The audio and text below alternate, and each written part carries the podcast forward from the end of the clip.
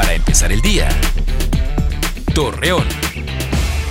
Muy buenos días, martes 10 de marzo le presentamos la información para empezar el día.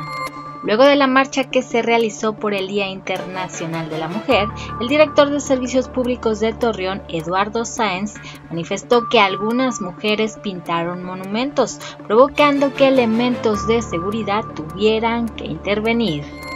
Tras la convocatoria del paro nacional de mujeres, se tuvo cerca del 85% de ausentismo laboral, así lo señaló el presidente de la Cámara Nacional de Comercio de Torreón, Luis Cuerda Serna. Una mujer que fue encontrada muerta el pasado domingo 8 de marzo en un lote baldío de Torreón fue calificado por la Fiscalía General de Justicia de Coahuila en La Laguna como el segundo feminicidio del año. Daniel González, economista catedrático de la Universidad Autónoma de Coahuila, explicó que existe una diferencia del 17% en términos de salario de hombres y mujeres.